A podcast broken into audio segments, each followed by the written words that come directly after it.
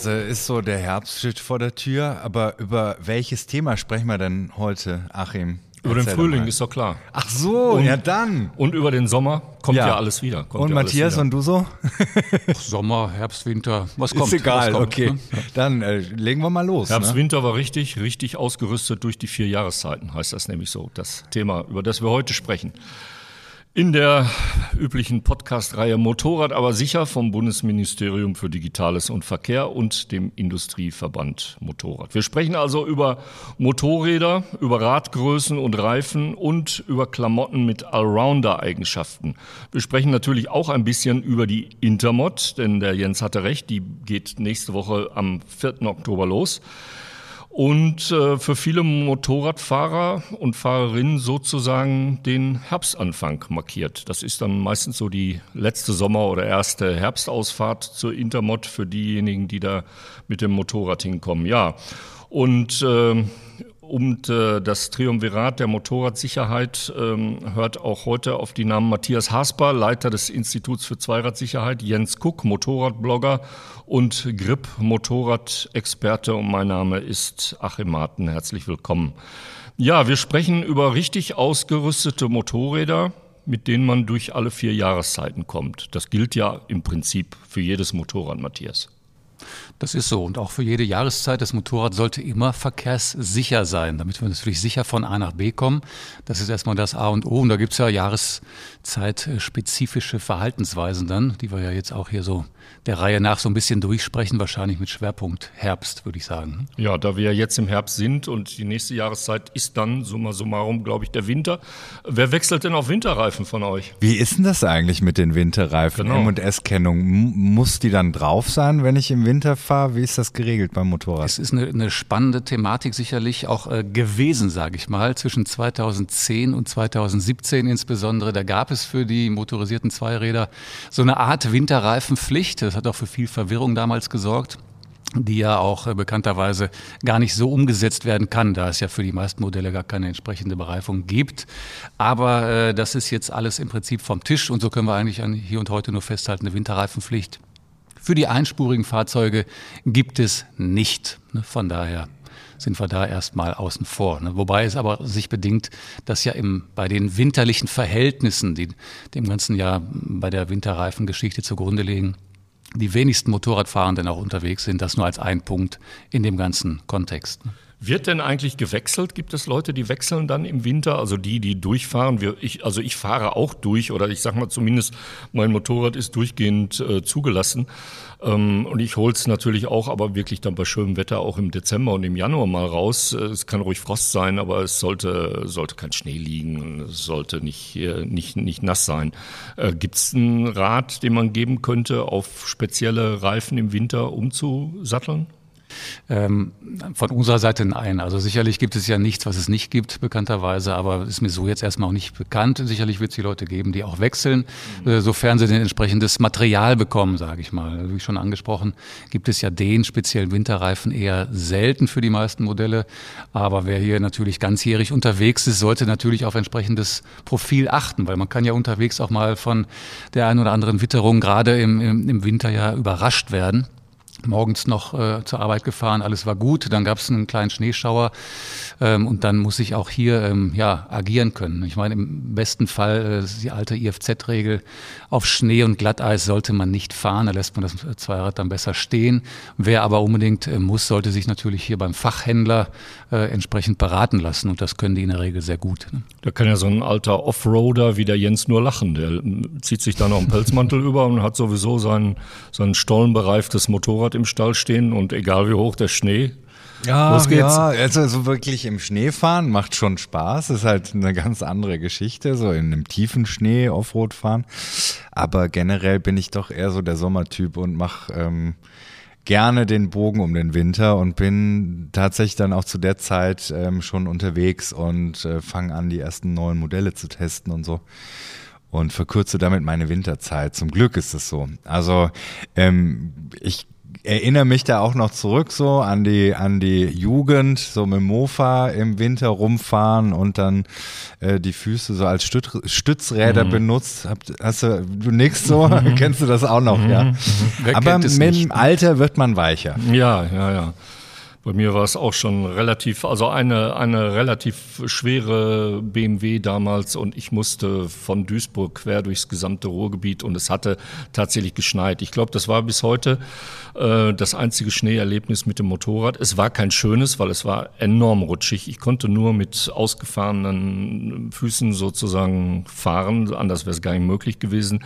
Jeder Ampelstopp, jedes Losfahren war ein Abenteuer und ich habe mir auch gesagt, nee, du bist da eher so der Sommertyp. Ja. Man, für viele Motorradfahrer ist ja das Fahren auf Nässe quasi der Schneeersatz für die restlichen drei ja. Jahreszeiten. Also ich gehöre auch zu denen, die Nässe ganz und gar nicht mögen auf dem Motorrad.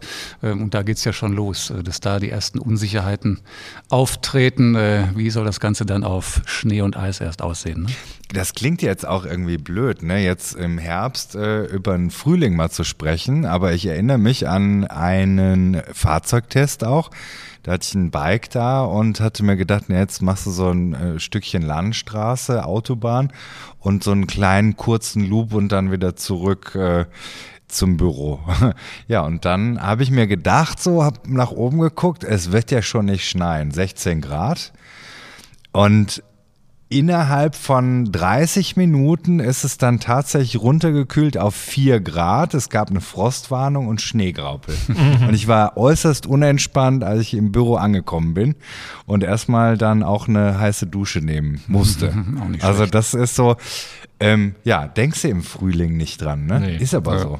Da denken wir ja auch im Winter nicht dran. Wir haben ja jetzt äh, mittlerweile Winter, die erinnern einen an den Frühling oder, oder fast an Spätsommer. Und da kann es dir ja eben passieren, du gehst bei, bei 10, 12 Grad, fährst du raus und, und kommst bei Minustemperaturen wieder. Und wenn es dann nicht geschneit hat, hast du ja schon Glück gehabt. Ja, Matthias, jetzt sind wir im Herbst. Äh, jetzt sind wir im Sommer durchgefahren. Ähm, hatten alle viel Spaß und viel Freude. Ähm, jetzt fängt höchstwahrscheinlich eine regenreiche Zeit an oder eine regenreichere Zeit. Manche wünschen sich das ja auch herbei.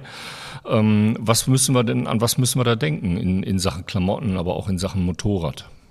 Ja, wir haben es eben ähm, gerade im Bereich der Klamotten jetzt äh, mit, mit sehr wechselhaften äh, Witterungsbedingungen zu tun. Und da sollte man sich darauf einstellen. Das heißt, wer morgens bei strahlender Sonne losfährt und meint, ach, das ist ja ein toller, noch sommerlicher Tag, der wird natürlich abends oder sogar im Nachmittagsbereich schon schnell überrascht werden können. Und der sollte dann natürlich ähm, ja vorbereitet sein, indem man vielleicht mehrere Bekleidungsschichten übereinander tragen kann. Man kann bei der Textilkombi beispielsweise, wenn es eben noch warm genug ist, auch das Innenfutter vielleicht erstmal rauslassen aber dabei haben, weil es wird abends dann unter Umständen schon sehr frisch. Ähm, ja, man im Herbst und Winter, man spricht ja immer so altbacken von dem sogenannten Zwiebelprinzip, ne? dass man eben verschiedene Schichten ähm, nachlegen kann, aber so geht's ja auch andersrum, die man auch wieder äh, ja, rück äh, ausziehen kann und sich damit eben der entsprechenden Temperatur anpasst einfach. Ne?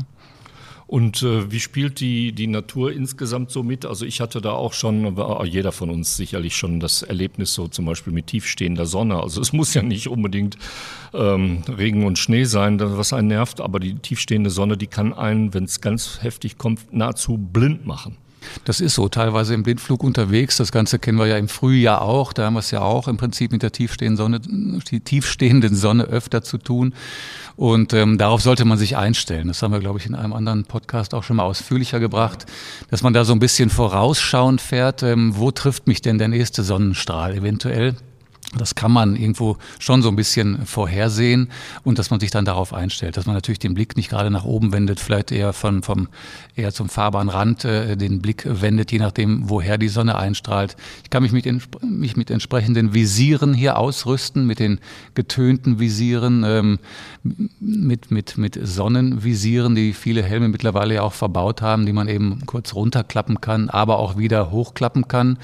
Das ist der Vorteil gegenüber dem getönten Visier, dass sich eben je nach äh, ja, Lichtverhältnissen abends dann, wenn es dunkler wird, auch gar nicht mehr benutzen darf zum einen, aber auch gar nicht mehr benutzen sollte, weil ich dann eben entsprechend weniger sehe. Also hier gibt's verschiedene, ja auch technische Helfer natürlich, wie man äh, mit der tiefstehenden Sonne umgehen kann. Ne? Wie ist das bei dir, Jens? Du wohnst ja tief im Westen Nordrhein-Westfalens, flaches Land, viel flaches Land. Viel Landschaft, äh, Laub, sowas, spielt das eine Rolle? Ernte, Erntefahrzeuge? Ja, da musst du natürlich auch mit allem rechnen. Ne? Das Baurer-Glatteis, das berühmte, da ähm, musst du wirklich aufpassen. Ich habe ja auch viele Jahre in äh, Bayern gelebt, da ist das ja auch nicht ohne. Also klar, je ländlicher die Gegend wird, umso äh, mehr sollte man da wirklich aufpassen. Also gerade andersrum äh, denken. Ne? So die, die leeren Straßen, die mal einladen, so zum entspannten äh, Cruisen und dann in der nächsten Kurve liegt halt irgendwas dort. Ja, das ist äh, tatsächlich ein Thema. Ne? Da muss man wirklich ähm, achtsam sein. Naja, man muss also noch mehr als sonst, wie sonst ja eben auch, die Straße, die Fahrbahn lesen, ne, sagt man ja immer buchstäblich. Und ähm, hier wirklich aufpassen, ähm, ja, was überrascht mich gegebenenfalls? Das Laub natürlich, nasses Laub insbesondere, auf dem man sehr schnell ins Rutschen kommen kann, in Kurvenbereichen, die man vielleicht auch nicht äh, sofort einsehen kann. Also hier einfach ähm, Tempo rausnehmen, das ist klar. Und vielleicht auch ein bisschen Schräglage rausnehmen, beziehungsweise sich Reserven offen halten. Das sollte man ja eh immer. Und je herbstlicher es wird, vielleicht desto mehr eigentlich noch, weil eben noch mehr, äh, gerade was die Fahrbahn betrifft, noch mehr Gefahrensituationen lauern können. Ne? Der Herbst hat ja gegenüber dem Frühjahr einen gravierenden Vorteil. Die Autofahrer sind an uns Motorradfahrer gewöhnt. Hat das, äh, ist das tatsächlich ein, ein Vorteil? Natürlich ist das ein Vorteil. Wenn wir wahrgenommen werden, ist das ein, ein, sehr, sehr großer Vorteil. Das ist ja, kommt ja sehr häufig zu Kollisionen zwischen äh, anderen Verkehrsteilnehmern, insbesondere dem Pkw. Zu 80 Prozent ist ja der häufigste Kollisions, ähm, sagen wir nicht Gegner, sagen wir in dem Sinne mal Partner von. Motorradfahrern. Und ähm, wenn die an uns äh, gewöhnt sind, ist das äh, ganz klar äh, eine gute Sache. Im Gegensatz zum Frühling eben. Da haben wir das ja gerade nicht. Also da, wenn es dann die Tage dann äh, ähm, nee, wieder da losgeht, kommt dieser Faktor ganz auch genau, dazu, da muss ne? man Du nämlich auch damit rechnen, Ja. dass man übersehen wird ganz schnell, beziehungsweise auch falsch eingeschätzt. Das ist eben auch sehr häufig der Fall, dass eben die schmale Silhouette des motorisierten Zweirades ja für viele nicht äh, ja, hinsichtlich der Geschwindigkeit nicht, nicht einschätzbar ist und ähm, ja, gegebenenfalls die Vorfahrt genommen wird, wenn auch unabsichtlich. Ne? Jetzt die, die berühmten Herbststimmungen, das heißt, dass äh, das Licht, das Herbstlicht, es wird früher dunkel, es wird äh, später hell. Wir haben öfter so eine Art Zwielicht, auch, auch tagsüber schon. Ähm, sollte man sich als Motorradfahrer darauf vorbereiten, besser auf sich aufmerksam machen? Ja, erstmal, wie gerade schon gesagt, immer damit rechnen, dass man eben auch äh, später wahrgenommen wird. Das ist immer das A und O ja generell beim Motorradfahren. Wir haben eben diese Hell-Dunkel-Zonen sehr häufig, gerade in Waldpassagen, ähm, häufiger Schatten, dann kommt wieder ein Lichtstrahl dazwischen. Das irritiert das Auge natürlich, auch das Auge des anderen, unsere Wahrnehmung aber auch und ähm, darauf eben einstellen. Also wie gesagt, Tempo rausnehmen. Und wenn ich mir unsicher bin, ob ich gesehen werde oder nicht, äh, sollte man sich natürlich auch ein bisschen äh, ähm, erkenntlich äh, zeigen, quasi auf sich aufmerksam machen. Das kann man machen in, in Form der Bekleidung, die ich trage. Der Helm, sehr exponierte Stelle am Motorrad, der in der Regel auch nicht durch Verkleidungskomponenten etc. verdeckt werden kann. Also hier ähm, auch ähm, es muss nicht der, der komplett neongelbe Helm sein, aber wenn der Applikationen hat, die in Signalfarben, in Leuchtfarben auch ähm, den anderen ja auf mich aufmerksam machen, ist das ein Riesenvorteil. Ne? Und ähm, ja, durch die Fahrweise an sich, man kann sich natürlich ein bisschen auffälliger verhalten. Monotonie äh, ist immer natürlich ein ähm, Indikator, der dazu beiträgt, dass ich eher auch vielleicht nicht wahrgenommen werde. Ähm, Im Prinzip keine großartigen Slalombewegungen, das wäre wieder kontraproduktiv, sondern einfach vielleicht mal ein bisschen versetzter fahren, auf sich aufmerksam machen, bewegt fahren und natürlich die Augen aufhalten. ne? Moderne Lichtsysteme, da hat sich in den letzten Jahren viel getan, LED-Beleuchtung. Ähm, ja, was hat sich getan? Was hat sich dahin verändert? Was kann man möglicherweise nachrüsten? Die Ausrüstung äh, Richtung der, der, der Beleuchtungskomponenten, die ist natürlich deutlich heller geworden. Wir hatten das Thema auch schon mal, du hattest auch einiges dazu gesagt. Genau, wir Jens, hatten ne? auch mal ein Motorrad umgebaut mit einem klassischen Rundscheinwerfer, wo wir einen Umbau gemacht haben auf LED. Das ist schon ein absoluter Zugewinn. Ne? Ist allerdings, äh, muss man aufpassen, das ist nicht bei jedem Fahrzeug möglich, das nachzurüsten. Aber gerade so bei ähm, neuen Fahrzeugen, die angeboten werden mit dieser LED-Technik, da ist es der absolute Wahnsinn, was du da für eine Ausleuchtung hast. Teilweise sogar so, dass du die Schilder gar nicht mehr gut erkennen kannst, weil die so stark reflektieren. Ich weiß nicht, ist es euch auch schon ja, mal so ja, gegangen? Ja. Wo du gedacht hast, okay, es gibt immer einen Nachteil beim Vorteil, aber den nehme ich dann gerne in Kauf. Und äh, was ich ganz toll finde, ähm, die äh, äh das Kurvenlicht. Mhm. Also das, das ist eine tolle Geschichte. Auch selbst schon ähm, genutzt, mhm. also positiv genutzt, auch in ähm, verschiedenen Motorrädern mal ähm, zum Abgleich. Oft ist ja so, dass man, wenn man jetzt viele neue Motorräder fährt, in der Regel ja tagsüber unterwegs ist. Ne? Ja. Und auf die Frage, wie ist das Licht denn so, ja, muss ich oft passen. Ne? Mhm. Und ab und zu ergibt es sich und dann ähm, probiere ich das gerne aus. Naja, wir hatten ja auch schon zusammen einen, einen äh, Nachtdreh sozusagen, ja. in dem wir das Kurvenlicht gezeigt haben. Genau. Äh, Reihe präzise, aber unsichtbar Motorradassistenzsystem. Also da findet das äh, Kurvenlicht ja auch äh, äh, eine Bedeutung. Ähm, ja, wie ist es mit Nachrüstscheinwerfern? Ähm, ist dazu zu raten? Also das sind Nebelscheinwerfer, das sind aber auch Fernscheinwerfer ist eine Frage der, der ähm, eigenen Gewohnheiten, des Einsatzzwecks, sage ich mal. Wie der Jens schon sagte, die, ich denke mal, ein Großteil der Motorradfahrer in Deutschland, die sind eher tagsüber oder bei, bei äh, noch ausreichenden Lichtverhältnissen unterwegs. Ähm, Alltagsfahrer insbesondere natürlich, die auch zu den dunkleren Jahreszeiten dann auch abends oder auch in den frühen Morgenstunden, wenn es noch dunkler ist, unterwegs sein äh, wollen und müssen. Äh, für die ist das natürlich eine gute Sache. Sofern das eben möglich ist, wie gerade schon erwähnt, dann gibt es hier verschiedene Möglichkeiten. Ähm, unabhängig von der, von der Ausleuchtung, dass ich selbst etwas sehen möchte, das sind noch zwei Paar Schuhe, oder besser gesehen werden äh, möchte. Das wäre das Tagfahrlicht. Das würde sich natürlich für jeden äh, empfehlen, was ja auch schon ähm, ähm, standardmäßig verbaut wird bei den modernen Motorrädern. Ähm, das nochmal an der Stelle. Die Tagfahrleuchten sind eben nicht dazu da, dass ich besser sehen kann. Äh, erschließt sich vielleicht für viele gar nicht, was soll ich damit am Tage, sondern es dient natürlich der eigenen Erkennbarkeit, um hier möglichst sicher unterwegs zu sein. Ne? Jetzt beginnt nächste Woche die Intermod und selbstverständlich müssen wir jetzt an dieser Stelle auch über die Intermod mal sprechen. Ähm, ja, ist ja nicht nur so, dass wir zwei sicherheitsrelevante Messestände auf der Intermod haben, nämlich äh, vom IFZ und äh, Motorrad aber sicher äh, vom Bundesministerium für Digitales und Verkehr, sondern wir finden ja auch viele sicherheitsrelevante Komponenten. Und wenn wir jetzt über die richtige Ausrüstung aller vier Jahreszeiten gesprochen haben, dann können wir uns da ja denke ich mal, über alles informieren, was der Motorradfahrer in diesen vier Jahreszeiten braucht, oder? Ja, die cleverste Idee auf jeden Fall, zur Messe zu gehen und vor Ort alle zu finden, die im Thema sind, die mit dem Thema, die mit diesem Thema was zu tun haben. Experten, mit äh, denen man sprechen kann, äh, verschiedene Hersteller und da auch eben wieder angehängte Experten, ähm, mit uns kann man sprechen, ja, hoffe ich. ich freue mich drauf ja. auf jeden Fall.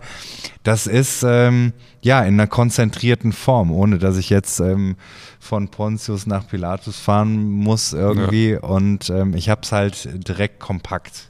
Das mhm. ist das Schöne. Man hat alles beisammen, nicht nur am IFZ-Stand. Äh, wir sind ja auch für alle Themen offen, logischerweise, sondern generell auf der Messe. Alle sind dabei und man kann sich von den, von den Fahrerassistenzsystemen die neuesten Informationen einholen bei den Herstellern.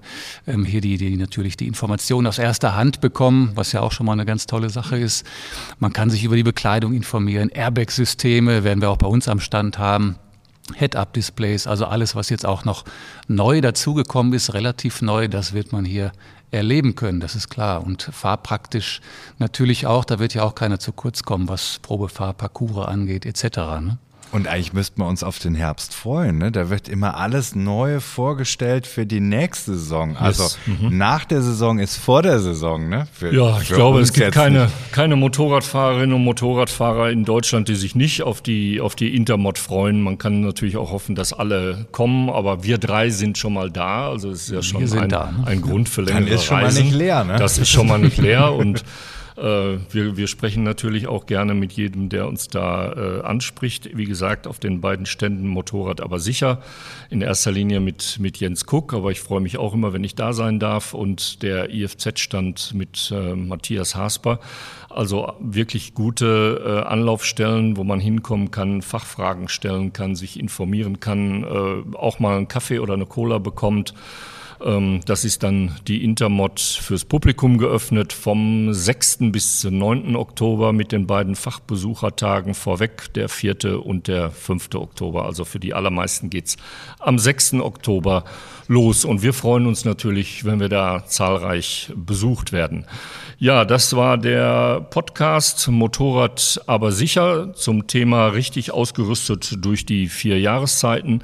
Wie immer mit Matthias Hasper vom IFZ, mit Jens Kuck und mit meiner Wenigkeit Achim Marten vom IVM. Ich sag mal Tschüss. Ja, wir sehen uns auf der Intermod. Von meiner Seite alles Gute bis dahin, sichere Fahrt allerseits und Tschüss. Ja, alles Gute, bis bald. Tschüss.